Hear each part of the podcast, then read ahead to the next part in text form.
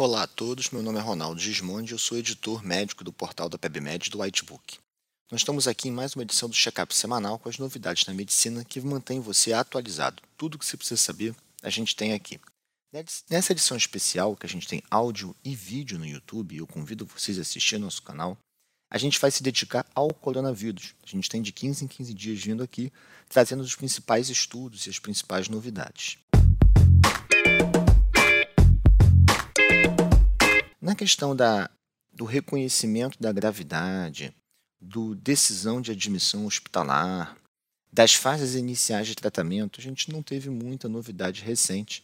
A maior novidade ficou por conta de uma maior evidência do benefício do corticoide quando no estudo Recovery, que eu já falei para vocês segunda-feira, Nesse estudo na Inglaterra, foi um ensaio clínico, então um estudo bem bacana, em que a dexametasona mostrou que naqueles pacientes que precisam de oxigênio, portanto que vão ser internados, não é no ambulatório, não é no consultório, é quem interna no hospital, existe um possível benefício da dexametasona, com inclusive redução de mortalidade.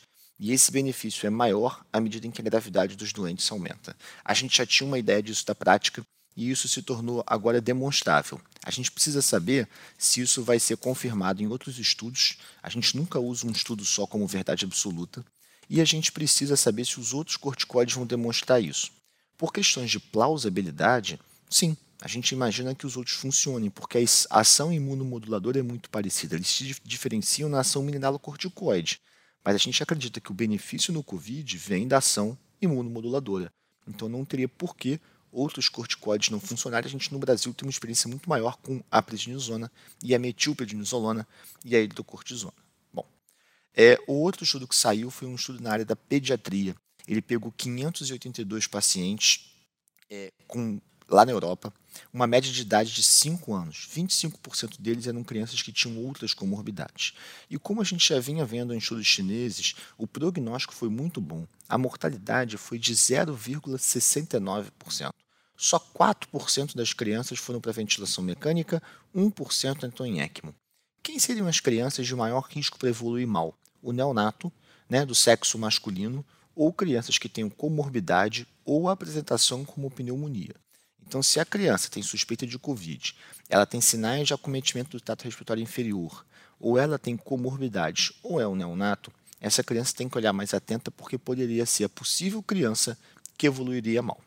Num outro estudo na Inglaterra, eles estavam de olho nos aspectos neurológicos. Pegaram 153 pacientes e acompanharam complicações neurológicas. A mais comum delas foi o AVC, ocorreu em 62%, sendo a forma isquêmica muito mais comum que a hemorrágica. Em segundo lugar, ficou o torpor ou redução do nível de consciência de um modo genérico, não específico, com 31%.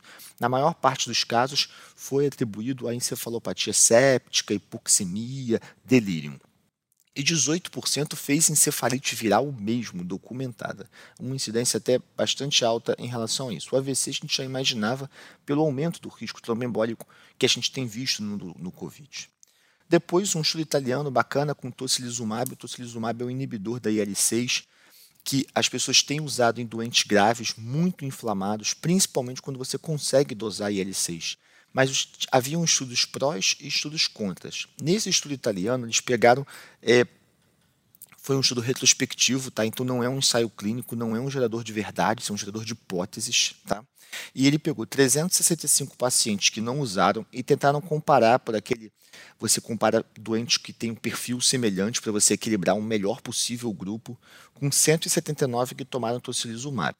E um desfecho combinado de morte e ventilação mecânica ocorreu em 20% no grupo controle e em 13% em quem tomou tocilizumab. Então, teoricamente, o tocilizumab conseguiria reduzir o risco de ir para a ventilação mecânica ou de morrer. Tem que lembrar que é um estudo observacional, isso tem que ser jogado para um ensaio clínico, mas talvez a gente tenha algumas drogas do grupo aí das imunomoduladoras que possam ser interessantes na fase imunológica, na fase hiperimune de tempestade de citocinas, que a gente vê normalmente na segunda semana do Covid. Um outro estudo também muito bacana que agrega isso é um estudo chamado Greco. Também é um gerador de hipótese, porque ele é pequeno, mas esse já foi um ensaio clínico. Agora é um estudo bacana, um ensaio clínico aberto, mas é um ensaio clínico de colchicina versus placebo durante três semanas.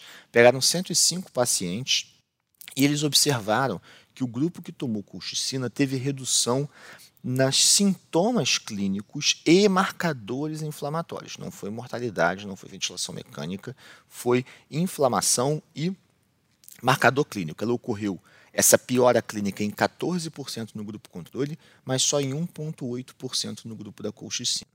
E por fim, tem um estudo bacana avaliando o risco de arritmias. Esse estudo, um estudo americano, pegou 700 doentes. Era uma região em que a média de idade é de 50 anos, metade homem, metade mulher, mas muitos negros nessa região dos Estados Unidos, um terço, é, dois terços da população eram de negros. E eles observaram que a idade e a insuficiência cardíaca foram os principais fatores associados ao maior risco de arritmia. Dessas 700 pessoas, a arritmia mais comum foi FA, ocorreu em 25. 10 tiveram taxupra, 9 bradiarritmias e 9 mortes súbitas. Se vocês perguntarem para mim, no campanha a gente tem visto isso também. Uma incidência de arritmias que não é extremamente alta, mas é moderada, e tanto TAC quanto bradiarritmia, e alguns casos de morte súbita também. A gente não sabe se essa morte súbita seria uma arritmia ventricular primária ou se seria uma embolia pulmonar. As duas coisas poderiam é, ocasionar isso. Não deixe de acessar o portal www.pebmed.com.br Todas as principais novidades da medicina estão sempre para você lá. E no Whitebook, toda a sessão de Covid está gratuita, aberta. Venha ser um usuário nosso, baixa o aplicativo. E se você quiser, faz uma assinatura mensal que vai ter um acesso a milhares de conteúdos super importantes para sua tomada de decisão. Obrigado e até a próxima.